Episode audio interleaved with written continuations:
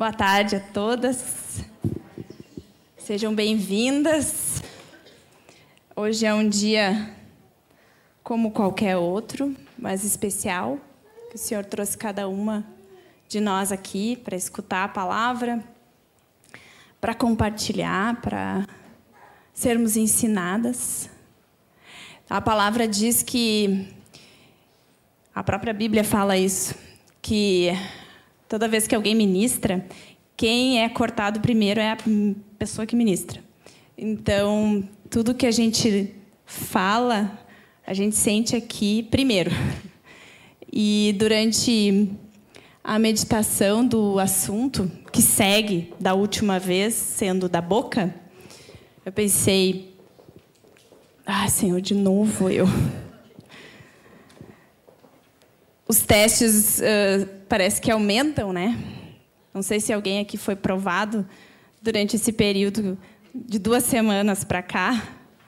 É como se tivesse uma prova a cada hora para mim. Aconteceram várias coisas em que eu me vi exposta.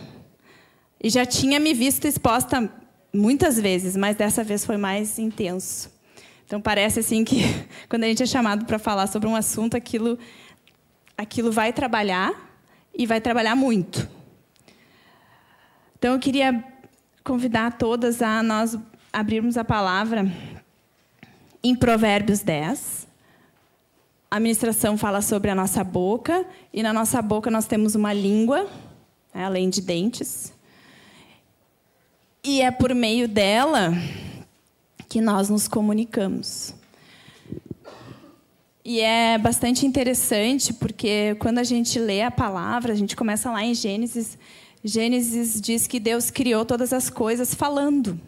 Né? Ele disse: haja luz. É, e houve luz.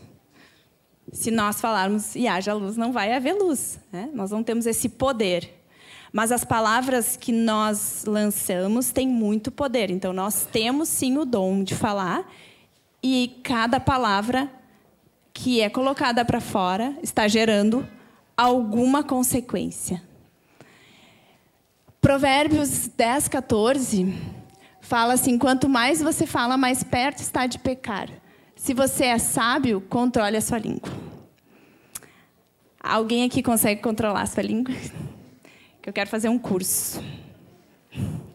É, se alguém souber como controlar, eu estou dentro, sou a primeira a convocar. A palavra de Deus, durante todo o Antigo Testamento e Novo Testamento, fala sobre o nosso falar, muitas vezes. E fala sobre as consequências do que foi falado, né? personagens bíblicos, consequências de, de coisas que foram lançadas no ar e aí aconteceram.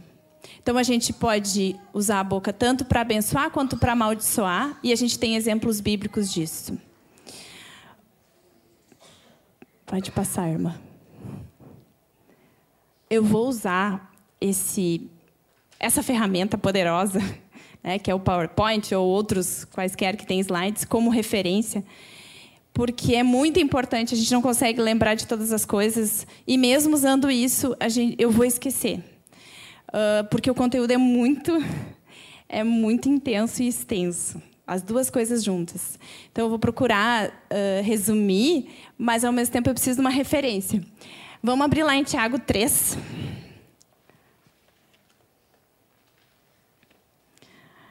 Nós somos uh, aqui todas mulheres.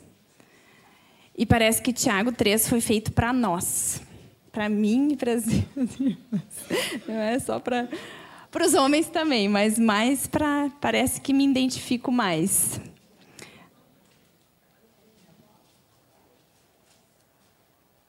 Parece que Tiago assim juntou um bando de, de mulheres. Não que os homens não falem, não, não, não é isso que eu quis dizer. Mas eu identifico muito porque eu falo muito, muito mais do que meu marido. Né? Meu marido fala talvez um décimo do que eu falo ele tem o dom, como nós vimos na outra semana, de ouvir mais do que falar. Né? Então, Tiago 3, eu tenho uma versão bíblica que parece que ela é, ela é portuguesa de Portugal mesmo, então parece que ela é mais uh, clara, ela é mais direta. e por isso que eu gosto de, meditar nela.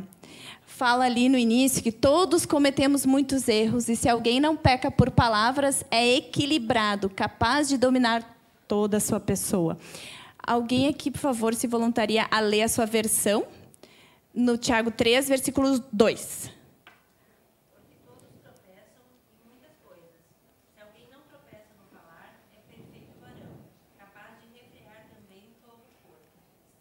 Amém. Então, Tiago, que era tido como justo, né? Tiago, o justo, foi o primeiro líder da igreja em Jerusalém. Era irmão de Jesus. Uh, a palavra mais ou menos não fala muito nos evangelhos de Tiago, e se sabe historicamente que ele teve dificuldade de crer que Jesus era o filho de Deus. É porque Jesus era filho de José e Maria, irmão dele. E depois que Jesus foi crucificado, morreu, ressuscitou, e veio comer na beira da praia com Tiago. Tiago disse: Ah, é o filho de Deus. Aí ele creu. E ele foi então escolhido para ser nada mais, nada menos que o líder de Jerusalém, da igreja de Jerusalém, que, querendo ou não, era uma igreja situada num lugar muito especial. Né? Então, ele tinha um cargo muito importante. E eu acho a percepção minha é que, naquela época, as pessoas eram como nós também. Tinham muitas dificuldades semelhantes às nossas, principalmente no falar. É, a gente hoje percebe, eu, se, eu, se eu não tiver Cristo em mim, quando eu abro a minha boca, alguma coisa eu vou ter que colher em seguidinha, alguma consequência eu vou ter que consertar. Né? E aí, não é por acaso que ele escreveu sobre isso, é porque naquele período as pessoas tinham o mesmo problema. Porque esse problema ele está dentro de nós. É, é algo que está dentro da nossa carne, dentro do nosso sangue, e circula todos os dias, que é essa natureza pecaminosa, que faz com que a gente fale impulsivamente, fale de maneira que não tem tempo para respirar, não tem tempo, tem que comunicar, tem que entregar o que eu quero dizer e quero convencer a pessoa. Né? Uh, então ele fala aqui que se a pessoa domina a própria língua, ela é perfeito varão. Já naquela época. Né? Eu estava escutando uma ministração que falava assim: olha, se um líder, por exemplo, de uma igreja, cometer uma falha e falar alguma coisa, nem no, nem no púlpito ministrando, né? Provavelmente vai ser dispensado, se essa falha for grave, por um bom período. É? Talvez vocês nem vão saber o porquê. Mas ele era muito bom, ele era uma bênção. Sim, mas aquela falha, especificamente aquela falha pela boca, pela língua, destruiu várias pessoas. É? Quantas igrejas, quantos lugares deixaram de existir ou estão passando por um período de crise por causa da boca, por causa de fofocas, por causa de coisas que não precisavam ser ditas, né? sinceridades, honestidades. E isso tudo vem do quê? Vem aqui de dentro. Vem de uma coisa chamada pecado, que está dentro de nós, que coordena muitas vezes a nossa língua. É, semana passada, semana retrasada, a gente estava falando que a língua tem oito músculos. Né? Eu não sabia disso também e que que então a língua nunca se cansa, né? Se você fizer uma hora de spinning ou correr durante 40 minutos, vai doer todos os músculos. Mas a língua pode usar o dia inteiro, que ela não cansa. Os oito músculos lá dentro, nenhum deles nunca senti, mal sabia que existiam. Né? Achava que era um músculo só, então. Agora são oito. Para ver como ela é, é, é algo incrível dentro de nós. Então, ela é realmente capaz de destruir, assim como ela é capaz de construir, de edificar. Ela realmente tem vários benefícios. Mas também, muitas vezes, nós usamos ela para algo que não convém.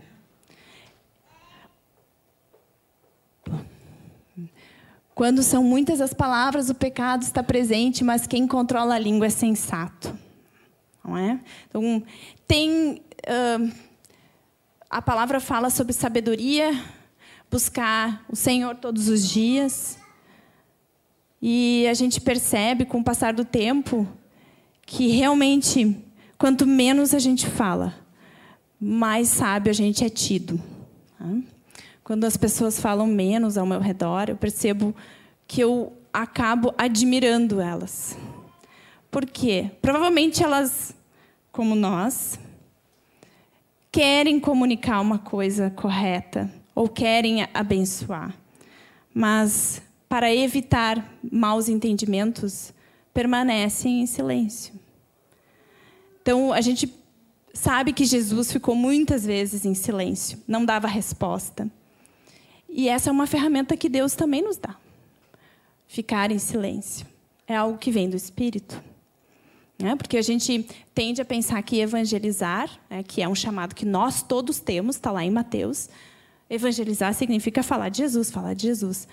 Mas muitas vezes uma atitude fala muito mais de Jesus do que uma palavra, né? do que um sermão, do que um show de Bíblia.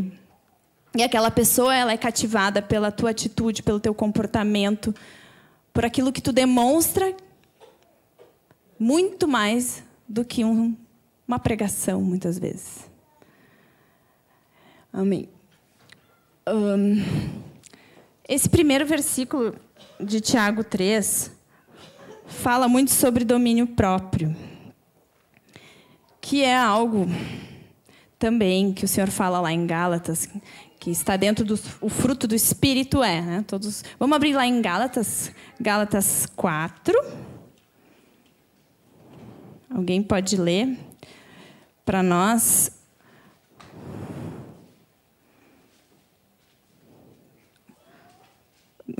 Gálatas 5, né? É. Gálatas 5, perdão. Alguém poderia ler para nós o versículo 21, 22 e 23?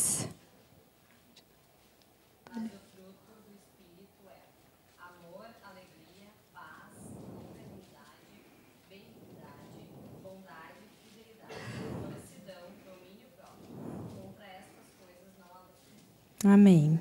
Então, o fruto do Espírito é algo que não vem de nós mesmos. Para todos nós que estamos aqui, nós sabemos que o Senhor habita dentro de nós por meio da fé em Jesus Cristo. É o consolador que ele enviou para nós. Ele está dentro de nós. Esse Espírito Santo é que vai produzir o fruto. E esse fruto vai se expressar pela nossa alma. A nossa alma é a nossa mente, nosso coração, as nossas emoções, os nossos pensamentos. É a nossa identidade, é como alguém me enxerga. É como a Carolina é vista. E é por meio da alma que Deus quer se expressar. Deus quer renovar a nossa mente, limpar o nosso coração, as nossas emoções. Se nós pensarmos sobre isso, nós vamos identificar várias coisas que Deus já fez, mas também várias coisas que Deus precisa ainda fazer. E uma delas é frutificar. Muitas vezes eu digo, ah, eu sou muito alegre. Esse Deus já fez. Mas, e os outros? Né? Flui por meio da, da minha pessoa a longanimidade, a fidelidade, a paciência. Todos nós que temos filhos, ou um esposo, ou uma mãe, ou um pai, qualquer pessoa, sabemos que a paciência que só pode vir de Deus. Ah, nós podemos ter facilidade para ser pacientes, mas num dia muito ruim nós não vamos ser pacientes. Jesus alguma vez teve algum dia ruim em que ele não teve paciência, que ele não teve longanimidade, que ele não deu amor? Não. Né? Então ele ele, o Espírito que está dentro de mim, vai produzir isso, inclusive nos dias ruins. E Ele quer manifestar isso, dias bons ou ruins. E quando nós falamos de domínio próprio, que é, acho que o último, né? O último de Gálatas. Alguém pode conferir, porque a minha, a minha é, é, domínio de si mesmo, a minha versão fala. O domínio próprio, ele fala sobre a capacidade de eu controlar, a capacidade de eu não deixar que meus impulsos e meus desejos venham para fora. Não que eu não vou poder ter desejos, vontades, mas ele, ele, daqui ele fala sobre desejos e vontades impróprias, em momentos impróprios. Então, para satisfazer uma vontade minha, eu vou ter que dizer a verdade para aquela pessoa. Aquilo está latente dentro de mim. É assim que Cristo faria? Como é que eu posso fazer? Por meio do domínio próprio? Eu vou controlar aquele instinto, aquela impulsividade, nem que eu tenha que ir para o banheiro. Dar uma gritadinha, choradinha. E quando nós começamos a praticar, nós começamos a exercitar, que Deus vai dando ideias, né? Eu tenho uma amiga que tem um esposo que ele tinha uma época, ele foi curado disso, que ele brigava muito na hora do almoço. Sempre levantava uma questão na hora do almoço. E ela já, ai Senhor, recém-convertida, ela recebeu uma ideia do Senhor ela passou a não combater mais ele. Ela ia para o banheiro. E ficava, ficava, ficava. Passava. Quando voltava à mesa, ele já tinha mudado de assunto, já tinha esquecido o problema. Ela ia para orar, ela ia para deixar passar a vontade de rebater, de responder, de. Enfim, mas era sempre na hora do almoço. Então, não é hora de, de ter briga, óbvio que não é. Não é hora de, de levantar questões, não é mas ele não entendia aquilo. Então, a forma pela qual ela conseguiu dominar a vontade de, de brigar com ele também era ir para o banheiro. É, o banheiro é uma das ferramentas, mas Deus vai trazendo, essas ideias vão surgindo porque o Espírito fala conosco, ele dá ideias, ele traz à existência alguma coisa. Como é que eu vou sair dessa? É? Eu não estou me aguentando. É? A, a, maneira que nós pensamos, sentimos, falamos e fazemos é uma escolha nossa. Por isso que Deus nos deu essa liberdade. Né? Você pode escolher se, se quer falar, se quer fazer conforme a tua vontade, ou se quer dar espaço para o meu espírito se expressar dentro de ti. Porque as consequências são muito melhores quando eu escolho fazer a vontade do Senhor. É, o, os consertos depois são muito menores, às vezes nem precisa. E quando eu vou experimentando isso, vou vendo que isso dá certo, é uma maravilha. Mas como nós somos inconstantes, a partir de amanhã, provavelmente você vai começar a praticar, mas não vai ser aquela constância. É? Nós vamos ser inconstantes, mas eu profetizo que em nome de Jesus não vamos ser. Mas está dentro de nós essa natureza. Ela deve ser combatida todo dia. Tem um amigo meu que fala que o diabo não toma cafezinho, não dorme, não fala no telefone, não responde o WhatsApp. Ele está 100% do tempo focado em mim, para que eu não faça a vontade do Senhor. E ele é focado e ele faz o trabalho dele de forma correta. Né? Ele tem muito sucesso. Mas em nome de Jesus, eu profetizo que sobre nós não vai ter sucesso. Que nós vamos meditar, nós vamos começar, porque, eh, irmãs, eu também, até pouco tempo, não sabia de muitas coisas. E continuo não sabendo de milhões de coisas que o Senhor quer me ensinar. Então, não é um, não é um problema nós escutarmos pela primeira vez. Né? Eu me lembro que no início eu pensava assim, meu Deus, que ignorância que eu sou. Quanto eu tenho que aprender, ficava me culpando, quanto erro que eu fiz. Isso faz parte do nosso crescimento, os erros que nós cometemos sem saber, na ignorância, o Senhor não leva em consideração. E a partir de agora, estejamos com os ouvidos como todo dia a gente precisa estar aberto para aprender uma coisa nova. É. Eu aprendi dentro de casa, por exemplo, que era importante eu criticar. Criticar, criticar. Minha mãe e meu pai criticavam no almoço, falavam, não sei o quê. Eu aprendi que eu tinha que criticar, que eu tinha que julgar, que era uma coisa natural. Né? Eu tinha que participar da conversa, inclusive depois. Aí, quando eu cheguei no Senhor, eu aprendi que eu não posso julgar. Que a mesma medida que eu julgar, eu vou ser medida pelo Senhor. Eu, meu Senhor. A minha medida, ainda bem que só o Senhor sabe.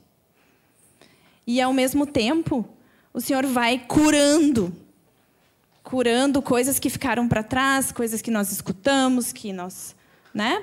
Tá lá dentro, mas o Senhor vai curando aos poucos. E a gente vai aprendendo, às vezes exercitando, é como qualquer outro, por exemplo, esporte, né? Vai aprender a jogar vôlei. Se eu quero ser uma jogadora de vôlei, eu vou ter que me exercitar, eu vou ter que praticar manchete, eu vou ter que ir na aula, eu vou ter que aprender a pular. Né? Não é o meu caso, que sou baixinha, nunca tive essa né, essa propensão a ser jogadora de vôlei. Mas para quem quer qualquer esporte, tem que praticar, exercitar para ser o melhor. Quanto mais nós exercitamos, quanto mais nós batemos na bola, por exemplo, o jogador de futebol, quanto mais ele for bater pênalti e, e fizer treino, melhor vai ser a batida da perna dele. Ele vai começar a se dar conta como é que ele fez aquele erro para não cometer de novo. Ele precisa se concentrar. E Deus também pede concentração de nós. Nós precisamos nos concentrar. Ah, não, eu vou esperar o Senhor fazer agora. Vou esperar o Senhor fazer, porque o Senhor diz que faz tudo, né? Não, mas tem a nossa parte. A nossa parte é me concentrar, buscar saber o que, que é que está sendo feito por mim errado e como é que a gente vai fazer, então, como é que eu vou fazer? Ah, agora eu sei, então eu tenho que praticar. E quanto mais eu praticar, mais perto eu vou estar de não cair. É. Ali tem uma figurinha que fala né, das reações com ou sem domínio próprio. É. E muitas vezes são as nossas reações, e as minhas também. E pode passar, irmã. O primeiro passo para nós buscarmos saber ou não se nós temos domínio próprio, é reconhecer ou não se nós temos domínio próprio, é nós avaliarmos a nossa vida, como tem sido a nossa vida. No dia a dia, com os nossos filhos, com os nossos pais, com os nossos colegas, com os nossos amigos, com a nossa vizinha, com o nosso vizinho, com a minha sogra, o meu sogro. E ao mesmo tempo que eu reconheço eu sou iluminada pelo Senhor, né? Porque o reconhecimento também não vem sem a iluminação do Senhor. Quem me ajuda a reconhecer é o Senhor. Né? Nós não vamos para o médico sem saber que nós estamos, sem nós reconhecermos que estamos passando mal. Ninguém vai para o médico para fazer visita para o médico, né? Vai porque está com dor de garganta, está com febre, e aí o médico vai receitar o que, que eu preciso tomar para me curar. Nesse caso, no momento que eu sou iluminada, que eu percebo a fraqueza, que eu não tenho domínio próprio, e a palavra diz, né, que só perfeito varão é quem tem domínio próprio. No caso, nós não somos perfeitas varoas. Nós não temos domínio próprio. Então, nós precisamos chegar na presença do Senhor, questionar o Senhor, e Ele vai trazer a luz. A luz é um holofotezinho que Deus bota ali no coração. Pim! Bah, nessa nessa questão aqui não tive domínio próprio. Quanto à comida, também é uma questão de domínio próprio. Né? Como é que a gente faz para comer menos doce? Eu tenho um problema com doce.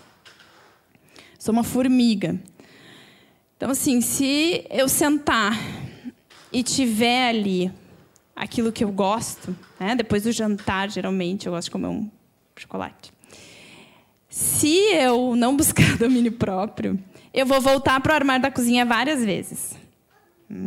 Então, é, ultimamente eu tenho comido bergamota, fazendo uma substituiçãozinha, porque eu reconheço que eu tenho dificuldade né, de não voltar. Ou eu não encho mais, ou não compro. Isso é, domínio, é buscar domínio próprio. Né? Em todas as questões. Né? Se a gente começa a reconhecer e ver que aquilo eu sou fraco, então eu preciso buscar no Senhor aquilo que vai me ajudar a não pecar naquela área. Porque me faz mal, né? Por exemplo, comer muito açúcar me faz mal. E eu tenho percebido cada vez mais que me faz mal. Aí eu passo assim, às vezes eu, eu gosto de comer paçoquinha. Se eu como mais que duas, eu passo mal. Aí Deus já vai mostrando, não, te dá mal-estar se tu não está conseguindo. E assim adiante em todas as áreas da nossa vida. A gente sabe de casa, né, que tudo que é demais não presta. Né? Mas em alguns casos até o que é de menos não presta. Amém. Podemos passar para mais duas, acho. Alguém gostaria de ler voluntariamente Tiago 3, do versículo 3 até o 6.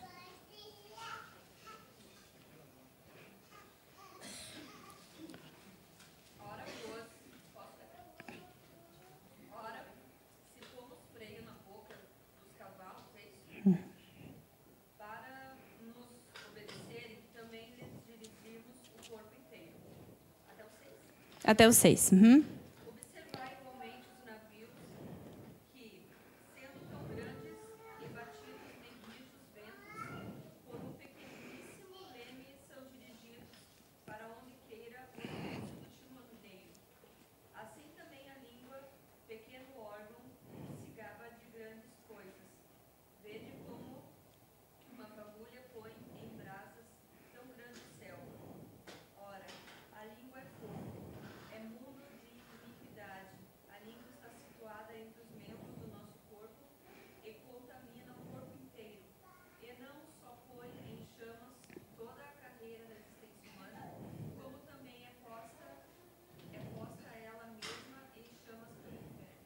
Amém.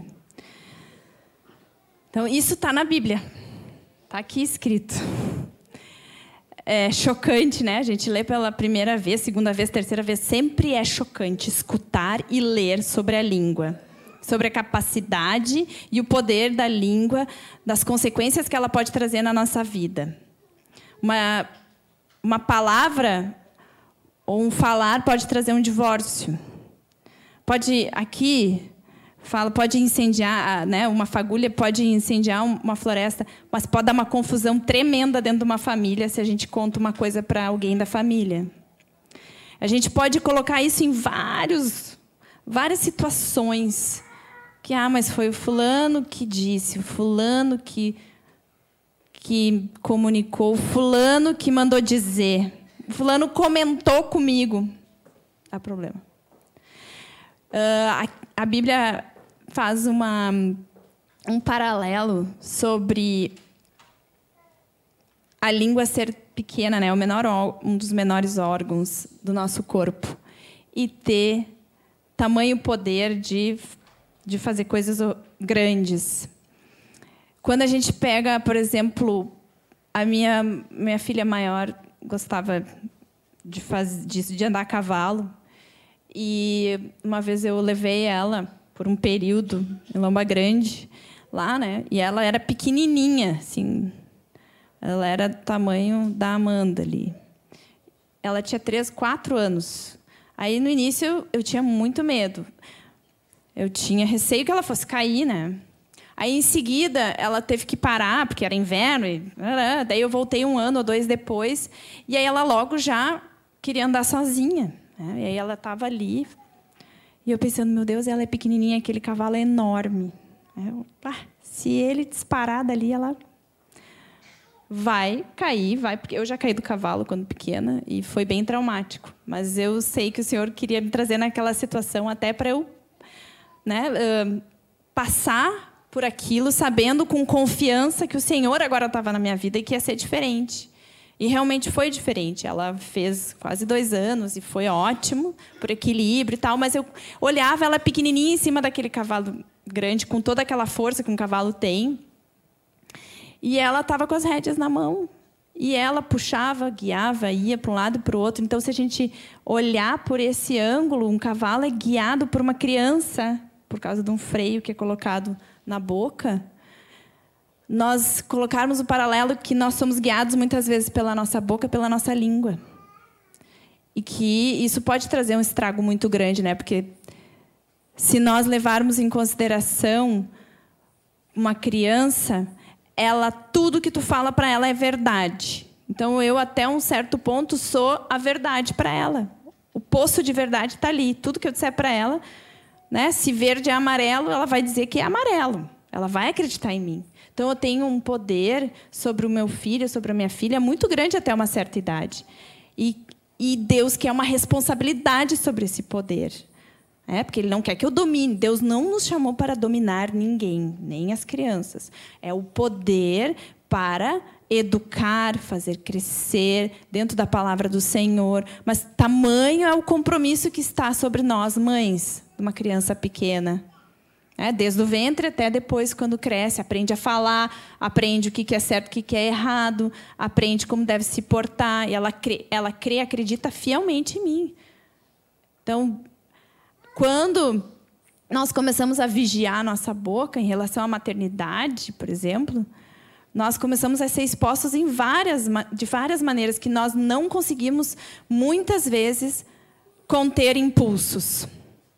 E aí, blá, blá, blá, foi. Semana passada, já comecei a meditar sobre o assunto, daí já fui posta à prova. Estava sentada no carro e a minha filha tinha uma, uma festa de 15 anos. Ela está na fase da festa dos 15 anos. E aí ela falou para mim. Aí tem o vestido, aí tem o presente, aí tem a van, porque era em Porto Alegre, aí tem não sei o quê, não sei o quê. E ela, e ela adora maquiagens. Então, ela sempre... Alguém... Ah, não sei o quê, eu quero maquiagem. Tudo é maquiagem. Vive nos tutoriais e gosta muito de maquiagem. E eu acho ótimo, porque ela ajuda a me maquiar. E ela chegou para mim no carro, eu estava parada, pensando em outras coisas, daqui a pouco... Aí eu quero marcar uma maquiagem. Então eu olhei para o lado, como assim maquiagem?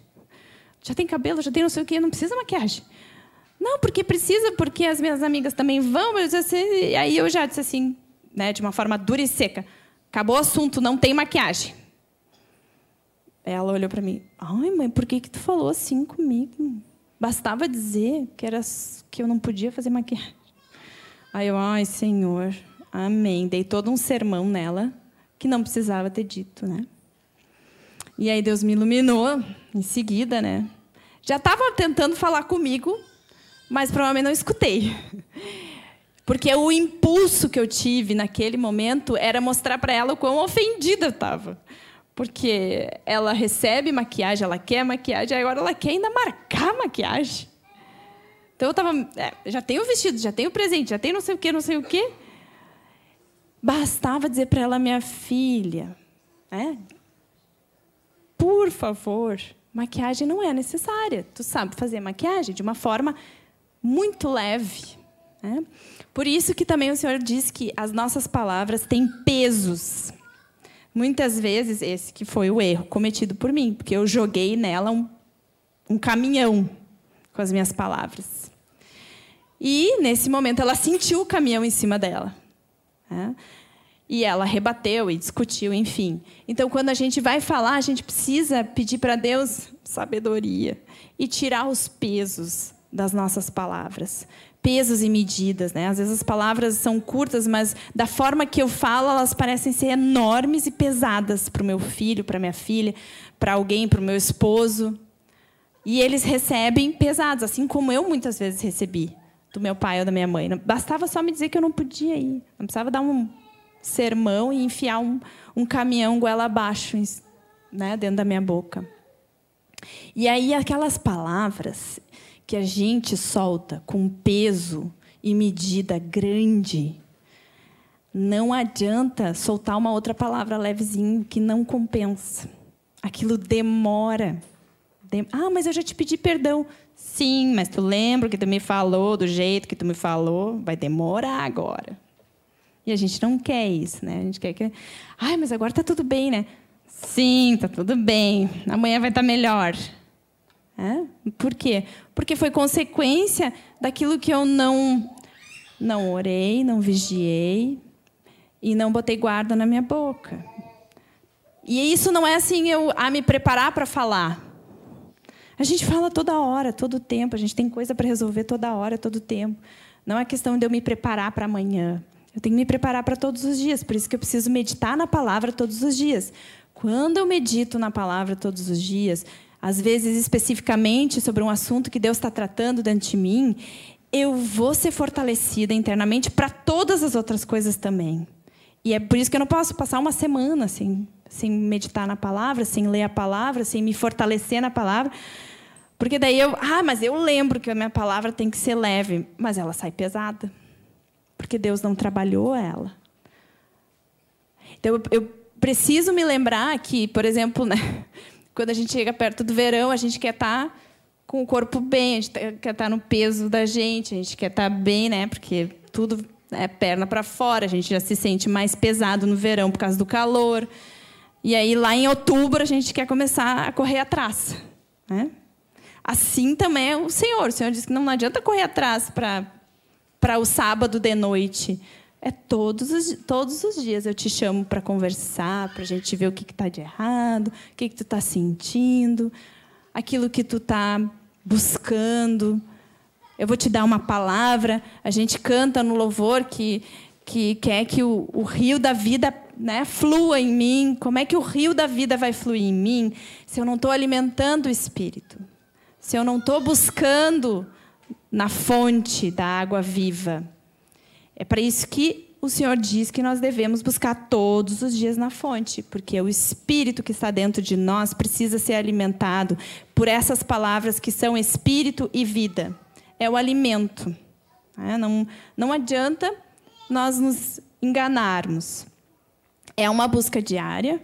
Às vezes, eu lembro que no início assim, eu tinha muita dificuldade, muita dificuldade de ler a palavra. Dava sono e até hoje eu preciso buscar no Senhor é, forças é, para o Senhor me dar sede e fome de ler. É, eu sou muito agitada e quando eu vejo, fiz tudo menos ler. Não li a palavra. E não é só ler também como algo religioso. É ler buscando o alimento espiritual. É ter, e se eu não tenho prazer, eu preciso pedir prazer. Tudo a gente precisa pedir. E é uma benção pedir, que o Senhor concede. Então, muitas vezes, ainda sobre aquele anterior, a gente lembra da nossa infância ou adolescência, né? Todos aqui tivemos pais e mães e aquela loucura da adolescência, principalmente. E muitas coisas ficam gravadas dentro de nós. Então, as palavras ditas, elas têm não só o poder naquele momento, como elas também ficam na memória. E muitas vezes eu me lembro de coisas mais das coisas ruins do que das boas. Né? Daí a pessoa, a teu irmão conta uma situação, ele lembra de uma forma e tu lembra de outra. Porque depende de como foi falado para ti e da tua sensibilidade naquele momento também. Então, por isso que é tão importante nós revermos, estamos recebendo essa, essa bênção do Senhor, e para mim tem sido uma bênção assim, poder meditar. Estou lendo dois livros que falam muito sobre, sobre, sobre a iluminação que o Senhor nos dá sobre como falar com os seus, nossos filhos, como lidar com situações, né, que estão trazendo uma novidade, uma coisa totalmente nova para mim. E eu já sou mãe há 15 anos. Queria ter lido isso quando a minha mais velha estava na barriga. É, para eu saber como lidar, porque as situações vão surgir, assim como surgiram conosco, né, na nossa infância e na nossa adolescência. Amém.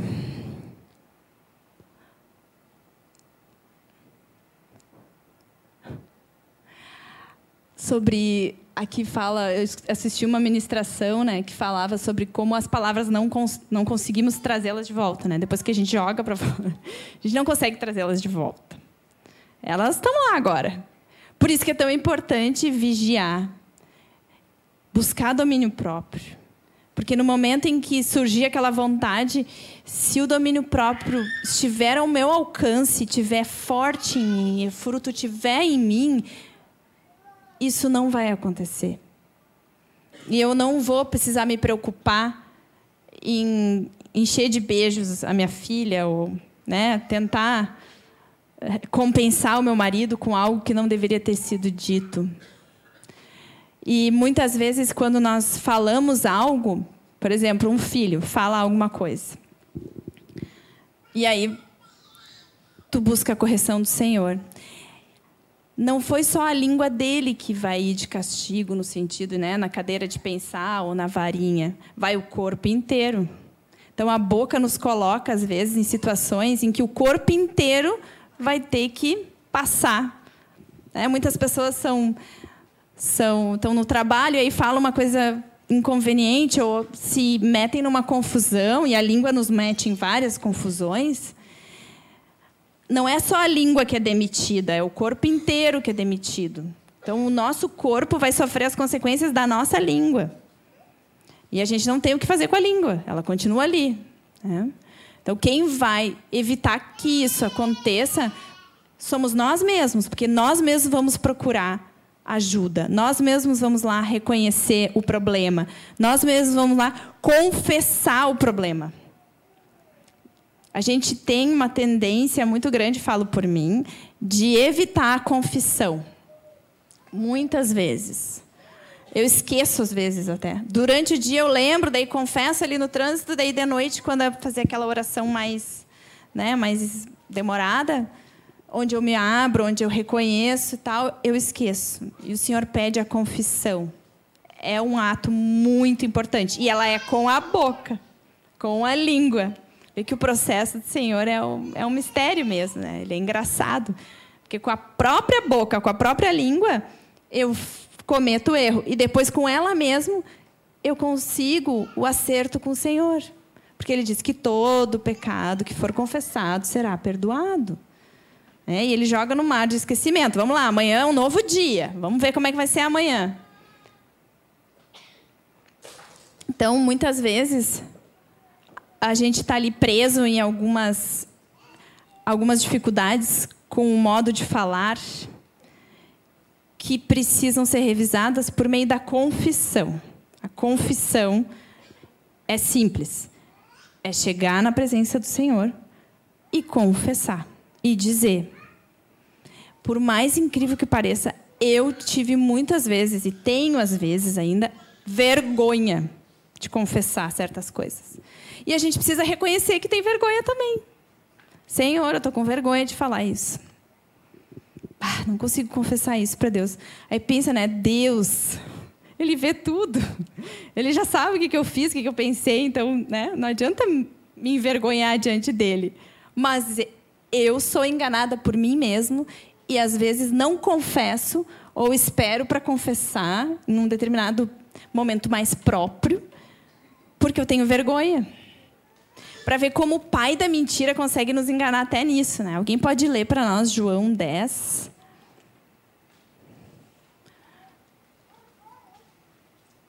João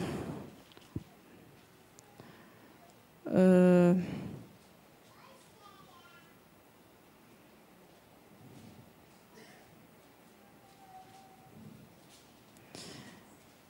Irmã, é João 10, 10. Qual, é a palavra do, do Jesus? O Satanás é o pai da mentira mesmo. Alguém pode ler João 10, 10?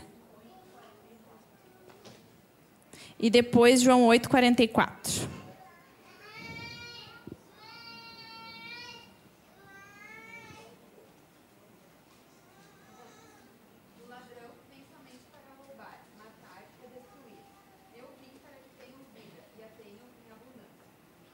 E agora João 8, 44.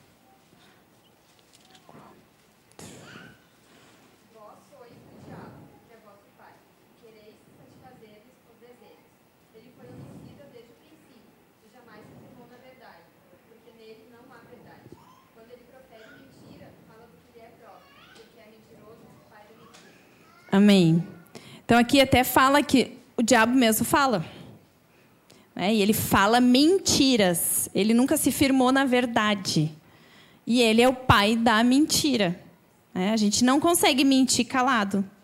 Né? A gente fala mentiras, a gente dá desculpa mentirosa, a gente usa a língua para mentir. Então, muitas vezes a gente precisa estar tá se dando conta daquilo que nos foi ensinado, de como sair de situações, por exemplo, em casa, né?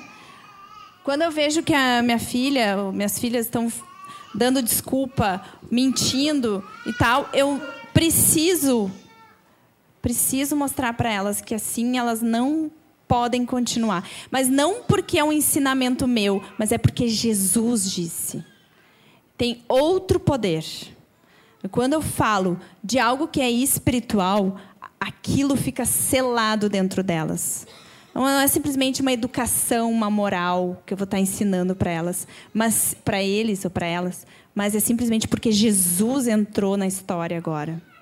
E no momento em que eu tenho uma vida em comunhão com Jesus e passo para os meus filhos, eles passam a ter essa vida em comunhão também, e o coraçãozinho deles recebe esse ensinamento de uma forma particularmente especial.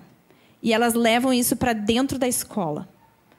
Então não é assim que, ah, eu vou ensinar, mas ensina, mas porque Jesus está dizendo isso, minha filha. Não é a mamãe que está falando, não foi a mamãe que inventou essa essa regra, essa, esse mandamento, esse princípio.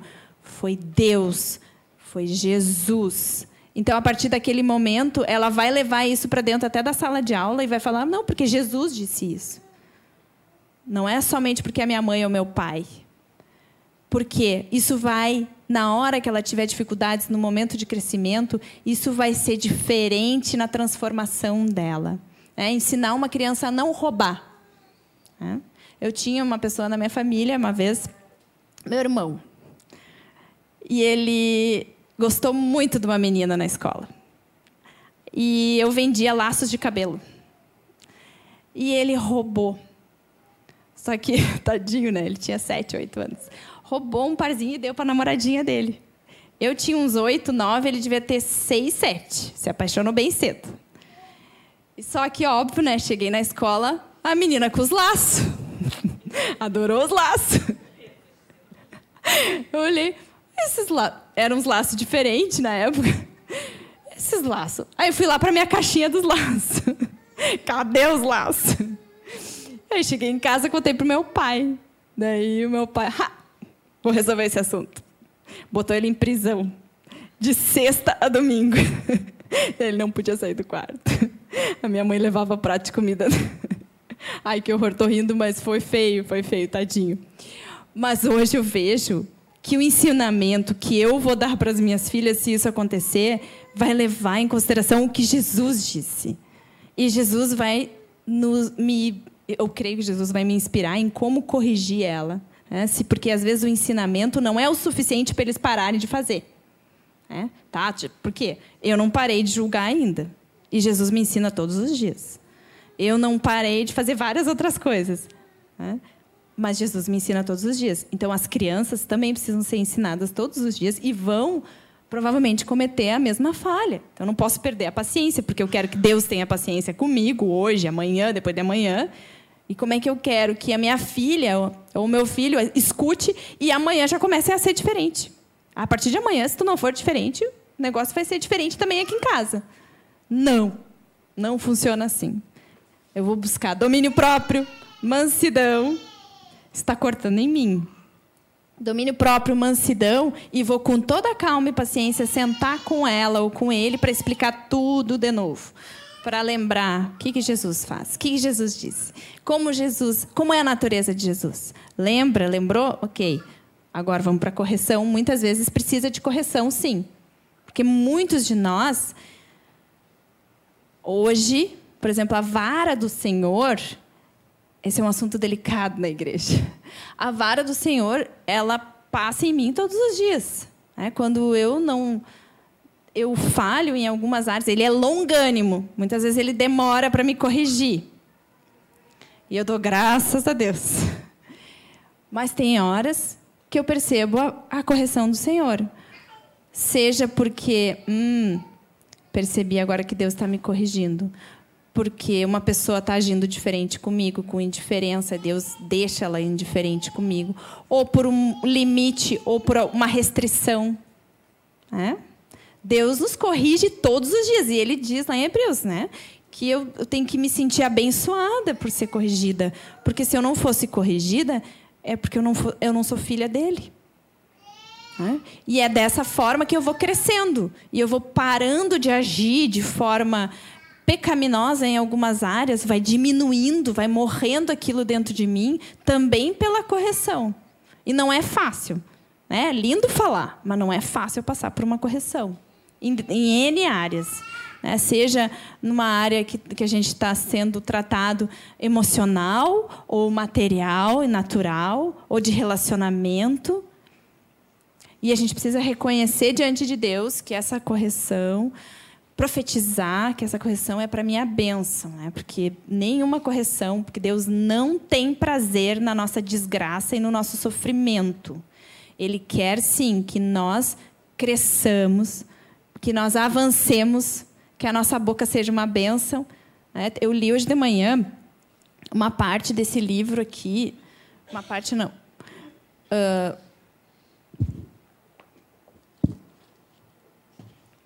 uh, eu e minha boca grande, muitas de vocês devem ter, né?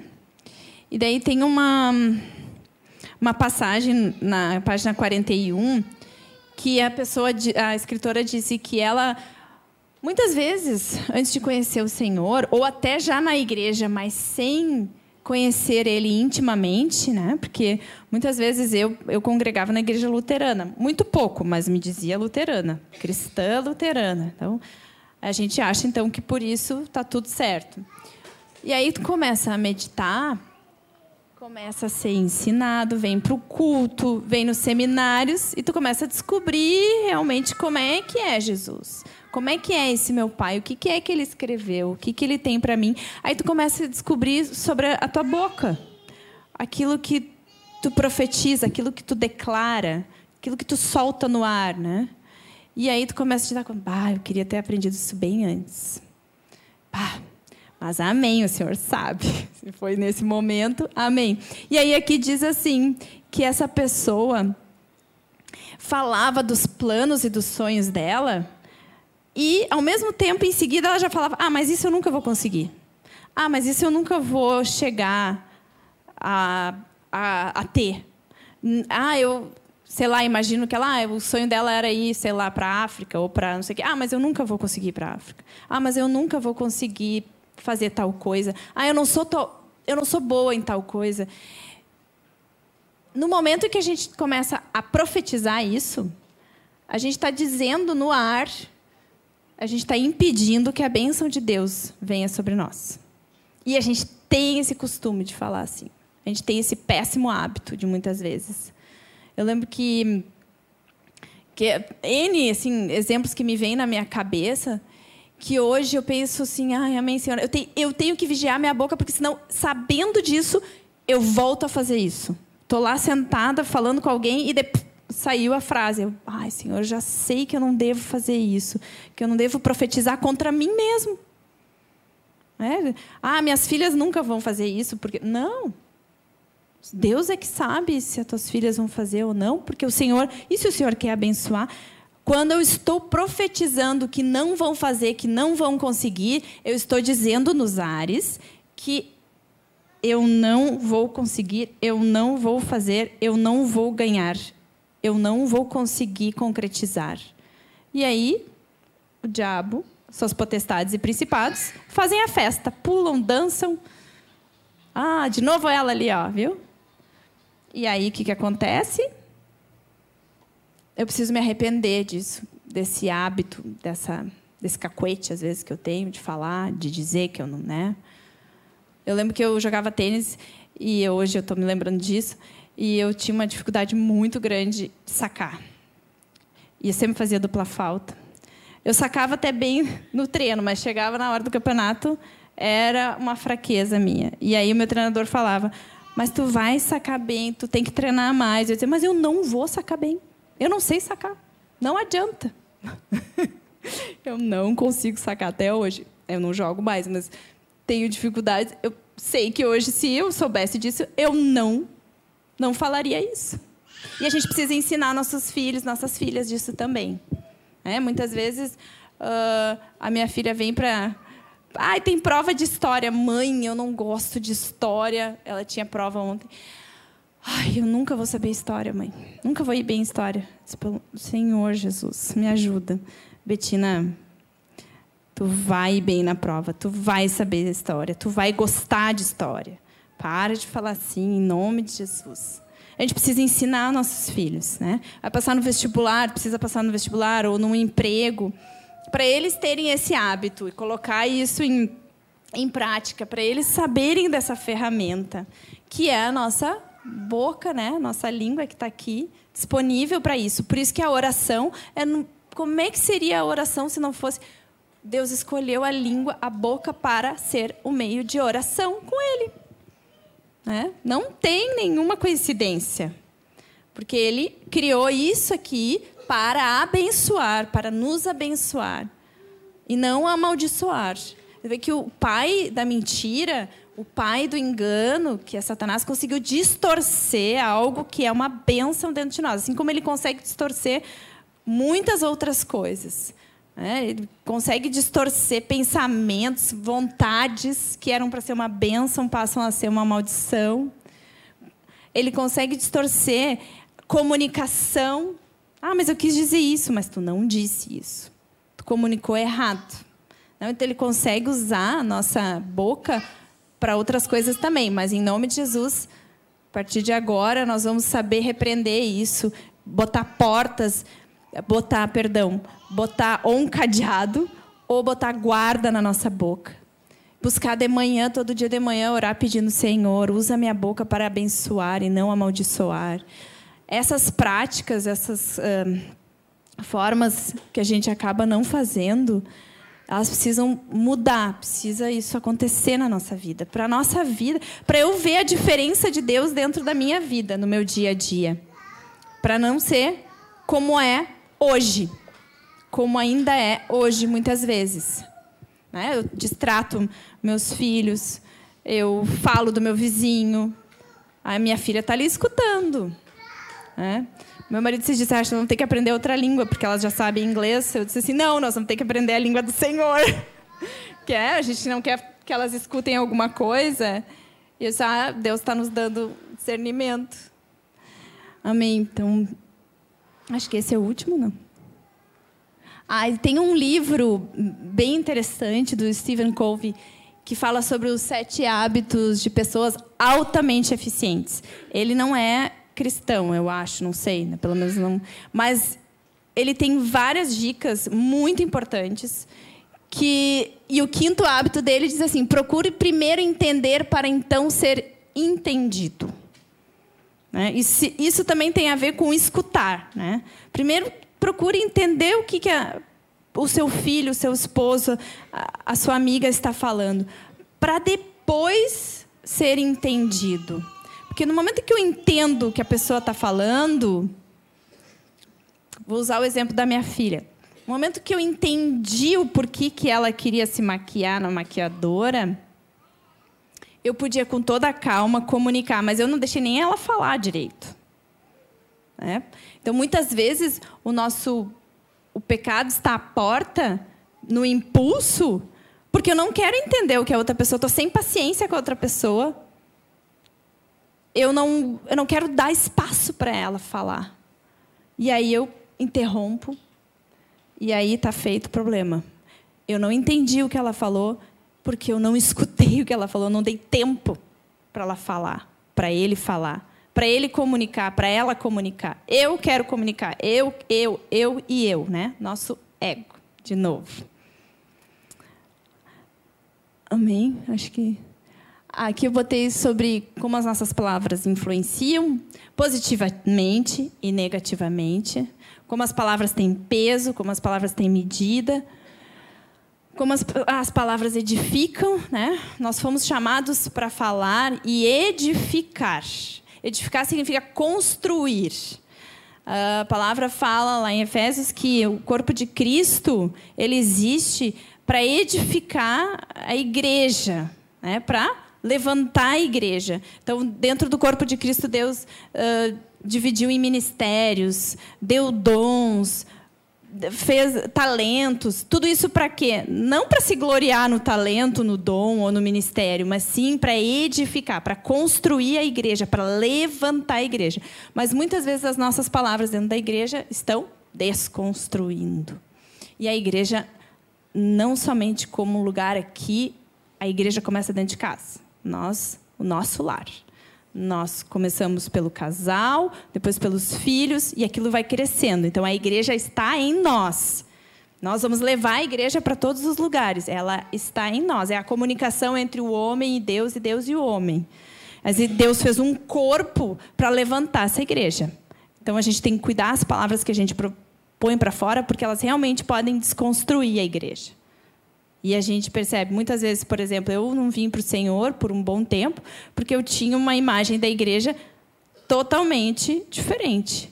Porque quem é que fez essa imagem? Não eram fotos, e sim porque as pessoas falavam para mim do que, que era a igreja, como é que era o pastor, como é que era tal lugar, por meio de palavras, desconstruindo. E Deus nos chamou para uma, uma, uma, um lugar diferente, com pessoas que estão focadas, que estão buscando, e nós todos somos essas pessoas. Né? Ninguém aqui quer o mal de ninguém. E ele pede hoje que a gente olhe para dentro da gente e, e veja o que, que é que está construindo e desconstruindo o teu lar e a igreja no geral. Isso é muito importante. Os tijolos que nós estamos levantando ou as paredes que nós estamos derrubando. Amém. Creio que o Senhor falou. Em nome de Jesus. Amém. Então, da outra vez também a gente falou, né? Eu abro agora para todas, se quiserem todas falar, compartilhar algo, uh, se Deus falou, ou para né, complementar, fiquem bastante à vontade.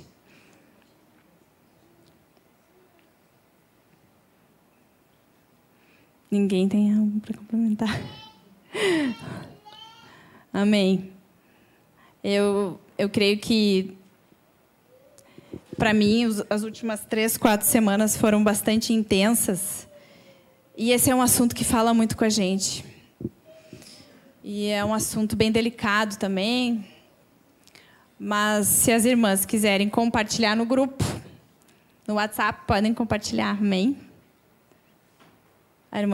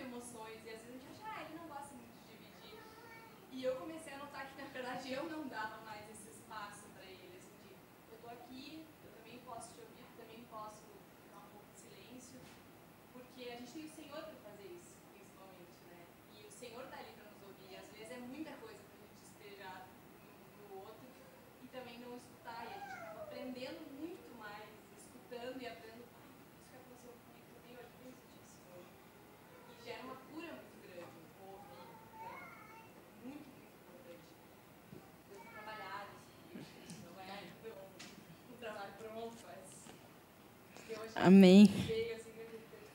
Tem uma palavra que eu só vou ler, se as irmãs quiserem acompanhar, que é, foi a palavra da outra semana, que é Tiago 1, que foi o início da nossa, da nossa conversa sobre a boca, que fala 1,19. A minha versão é um pouquinho diferente. Diz assim: Gravem bem isto na memória, meus queridos irmãos. Cada um deve estar sempre pronto para ouvir mas não deve precipitar-se no falar, nem irritar-se com facilidade. Essa versão aqui, ela é bem clara. Tem uma outra, uh, tem outras versões, mas essa aqui ela é muito clara, né? Tipo, gravem bem isso na memória, que vocês devem estar sempre prontos para ouvir e tardio para falar. Tipo assim, né? Tem até um, tem um, um, seminário que eu escutei que ele fazia o, o pastor fazia um joguinho com as mãos para abrir e fechar as mãos que era assim, ó, uh, seja pronto, rápido para escutar e demorado para falar. E isso precisa estar gravado dentro de nós. Porque quando eu faço isso, eu escuto outra pessoa, por incrível que pareça. Eu não atrapalho ela e consigo escutar. Né? Mas se eu fico atrapalhando, não deixo ela falar, eu não entendo ela, eu não vou saber do dia a dia dela, eu não vou dar espaço para ela falar, porque quando a gente fala é bom, porque daí a gente já põe para fora, né? No falar a gente já é curado de muitas coisas, né? Quando a gente desabafa com o marido, com a mãe, a gente quer que outra pessoa escute. Então a gente tem que se botar no lugar da outra pessoa que ela está falando, então ela quer ser escutada, ela não quer ser interrompida. E essa é uma prática que todos nós temos, irmã. Amém.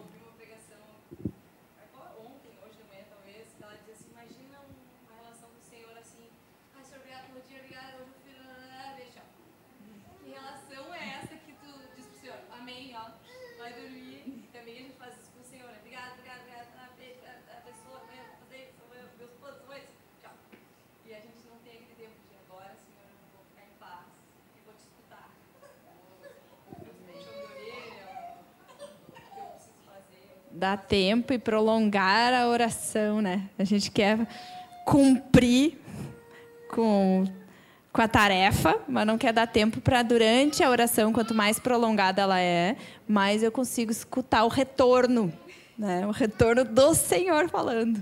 Então a gente pensa, eu, eu, no início do, eu pensava, Deus só fala com os outros, comigo. Com certeza não fui eu a chamada para escutar a voz dele. no início, os irmãos, a André estava no início, falavam, compartilhavam, porque Deus falou comigo, Deus falou, disse, meu Deus, tá, deixa eu até me preparar para Deus falar comigo, né? O dia que ele falar, e passou acho que um ano sem eu saber o que era Deus, ou dois anos. E aí, como é que Deus fala conosco? Por meio da oração, por meio de estar aberto, né? de aquietar a nossa alma de parar, ficar em silêncio. Amém? Então, eu vou convidar a irmã Andréa para fazer a oração.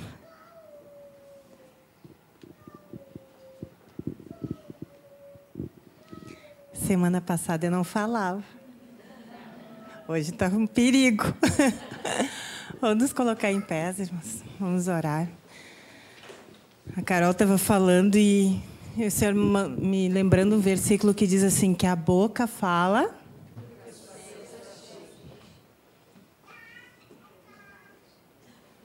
Pergunta para a irmã que está do teu lado aí, do que que está cheio o teu coração? Aí diz assim para ela, do que que você está com muita vontade de falar? Hum? às vezes a gente chega a dizer assim: eu preciso falar, eu preciso, eu preciso botar para fora, eu preciso falar, né? E é bom, né? Um dia eu estava com a, a, Malu, vocês conhecem, né? Nossa querida psicóloga que nos ajuda aqui. Ela disse assim: Mas vai dizer, Andréia, é bom sentar com as amigas e falar das outras. É bom! Né? Que mulher que não gosta disso, a gente tem que admitir, é bom. O pior é a consequência depois, né? Pior é as consequências depois.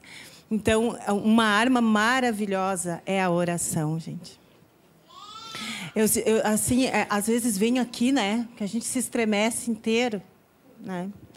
Mas quando a gente consegue, pelo menos dizer assim, ó, agora eu não vou falar. Eu não, eu, eu, eu entendi assim que a hora que eu mais quero falar é a hora de não falar. É a hora de calar. Ali não adianta. E da gente poder expressar para o outro assim, ó, não vou falar sobre isso agora. Depois a gente fala, não, mas tem aqueles que entram para briga, né? De agora, agora tu fala, agora tu vai falar, né? Agora tu vai falar. Aí assim, não, eu não vou. Ah, mas agora tu tá saindo, agora tu quer, tu queria, mas agora tu não tem coragem. Não, não tenho e não quero e não vou. Ah, mas tu vai sair? Não, não vou outro dia, outra hora. Por quê? Porque eu não tenho a intenção de te destruir. Eu não tenho a intenção de querer te derrotar. Eu quero um conserto, eu quero me comunicar. Mas agora, se eu fizer isso, vai dar briga. Então, é essa coisa de, da gente também saber se escutar. A maioria de nós não sabe a nossa necessidade real. Porque ela está toda misturada com várias emoções e sentimentos e parecer e julgamento. É a gente poder sentar diante de Deus e dizer: o que realmente eu quero falar para este homem? Né? Uh, muito engraçado, os filhos é uma escola, né? Eu estava observando os pequenininhos aqui, né? E, e, eles chorando e eles falando e às vezes às vezes a gente pensa assim, ó, nossa, tinha que ter escolinha, né? Porque daí fica. Gente, no passado não tinha escolinha, as mães de mais tempo lembram disso. E a gente, as mães aí não são trabalhadas, são, né?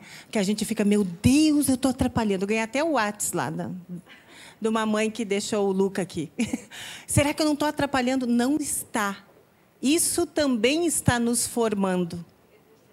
Exercendo paciência, amor. Eles estão na deles. Eles estão sendo eles. A gente aqui tem que ter essa paciência, de ter essa graça, de saber ouvi-los, de saber ouvir os nossos irmãos, os chorinhos deles, de ter essa graça. Isso parou de ser desenvolvido em nós porque a gente tira as crianças da reunião. E às vezes nós, como mães, precisamos delas presente. Porque daí vão nos dar mais paz. Acabam com a gente, né? A gente fica assim olhando para os outros, né? Amém.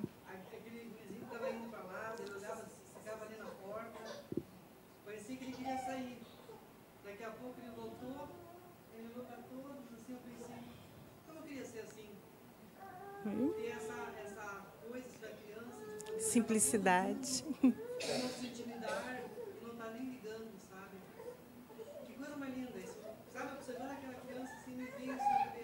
Amém. E Jesus não diz assim, ó, se você receber uma como essa, você recebe? Amém. Amém? Então as mães fiquem em paz. Amém? Outra coisa que os, a minha criança mais nova lá em casa já tinha 18, tá? E geralmente ele está dizendo assim, ó, para mim, para o Jair, quando a gente marca, seja para ele cortar o cabelo, para ele fazer alguma coisa, ele pergunta assim, ó, vocês marcaram mesmo? Vocês têm certeza que é esse horário? Eu vou ir lá e vai estar tá mesmo. Eu disse, mas qual foi o dia que eu te marquei uma coisa e não era? Ah, não sei, pode ser que eu chegue lá e não seja esse preço aí. Ah, pode ser que eu chegue lá e não seja esse horário. Eu disse, mas a mãe está dizendo. O Jair está dizendo que é esse. Aí aquilo começou a me incomodar. Mas eu vou mandar vocês para casa com essa hoje. Eu vou ficar sozinha comigo. o Senhor me disse assim: ó, assim como teus filhos falam contigo, assim você está falando comigo. Aí eu digo: Deus. Deus diz: Eu vou te abençoar. Eu vou resolver esse problema. Mas será? Tu tem certeza, Senhor, que tu marcou mesmo? Mas está certo esse horário? Já não passou do tempo? Senhor. Aí o Senhor diz: Mas quando foi que eu te enganei, Andréia? Jair, quando? Ah, não sei. Vá que, né? Dessa vez, né? É ou não é assim? Às vezes Deus está usando os nossos filhos para chamar a nossa atenção, para dizer assim você está fazendo comigo. E a gente não está observando, observando ou percebendo, né? Então, que a gente possa levar isso para casa e possa analisar o nosso coração, porque a boca fala do que está cheio o coração. Dá a mão para a irmã que está do teu lado. Fecha os teus olhos. Isaías um dia disse assim: Senhor, eu faço parte de um povo de lábios impuros, né? E eu tenho lábios impuros e faço parte de um povo de impuros lábios. E quando ele clamou, o Senhor mandou um anjo com brasas do altar e purificou os lábios de Isaías. Mas agora, na nossa era, na era da graça, o Senhor manda o Espírito purificar o nosso coração. Para que quando a nossa boca se abre, ela fale das maravilhas do Senhor. Que ela tenha esse controle que o Espírito Santo está dando. Todas nós estamos em obras mas nós vamos clamar para que o Espírito Santo continue fazendo isso, aumentando o domínio próprio, a paciência, o amor, a longanimidade. Senhor Deus e Pai, nós estamos na tua presença, Senhor. E nós queremos pedir, primeiramente, perdão, Deus, por toda palavra frívola, por toda palavra nécia, por toda palavra mal colocada que saiu dos nossos lábios. Contra nossas vidas, contra, Senhor, nossa família, filhos, amigos ou pessoas, Pai. Por favor, nos perdoa e nos purifica, Espírito Santo, nosso coração, retirando toda a fonte da amargura dessas palavras, da revolta dessas palavras. Sonda nossos corações, vê se há nele caminho mau e nos guia pelo caminho eterno. Purifica as nossas intenções, Senhor, em nome do Senhor Jesus Cristo. Usa os nossos lábios para ser lábios abençoadores, que propaguem a vida que levem bênçãos aonde nós formos, Senhor, que possam proclamar a tua verdade, a tua palavra, em nome do Senhor Jesus. Nós pedimos, Senhor, que teu Espírito Santo possa ter liberdade de trabalhar em nossas vidas, até completar essa obra, até que em nossas palavras haja cura. Nos dá humildade no nosso coração, nós te clamamos, Senhor. Ajuda-nos, Senhor, lá onde a gente a gente gerou feridas, nos dá condições de levar a cura, Pai. Por favor, Espírito Santo. Queremos ser reparadores de brechas. Queremos restaurar os lugares antigamente destruídos, como diz a tua palavra. Nos ajuda, Espírito Santo nos socorre nas nossas fraquezas. A nossa esperança está em Ti. Como a irmã disse, quando a gente olha para nós, dá um desespero. A gente pensa, nossa, eu nunca vou conseguir isso. Mas quando eu olho para Ti, eu tenho esperança. Porque as coisas que são impossíveis para nós é possível para Ti. Tu consegue colocar doçura no nosso falar. Tu consegue mudar a nossa alma, Pai. Repitam comigo assim, irmãs: Senhor Jesus, eu entrego a Ti o meu coração, para que tu possas trabalhar, transformar, curar, encher com a tua vida. Faz no meu coração morada permanente. Senhor Jesus, me socorre. Socorre minha família.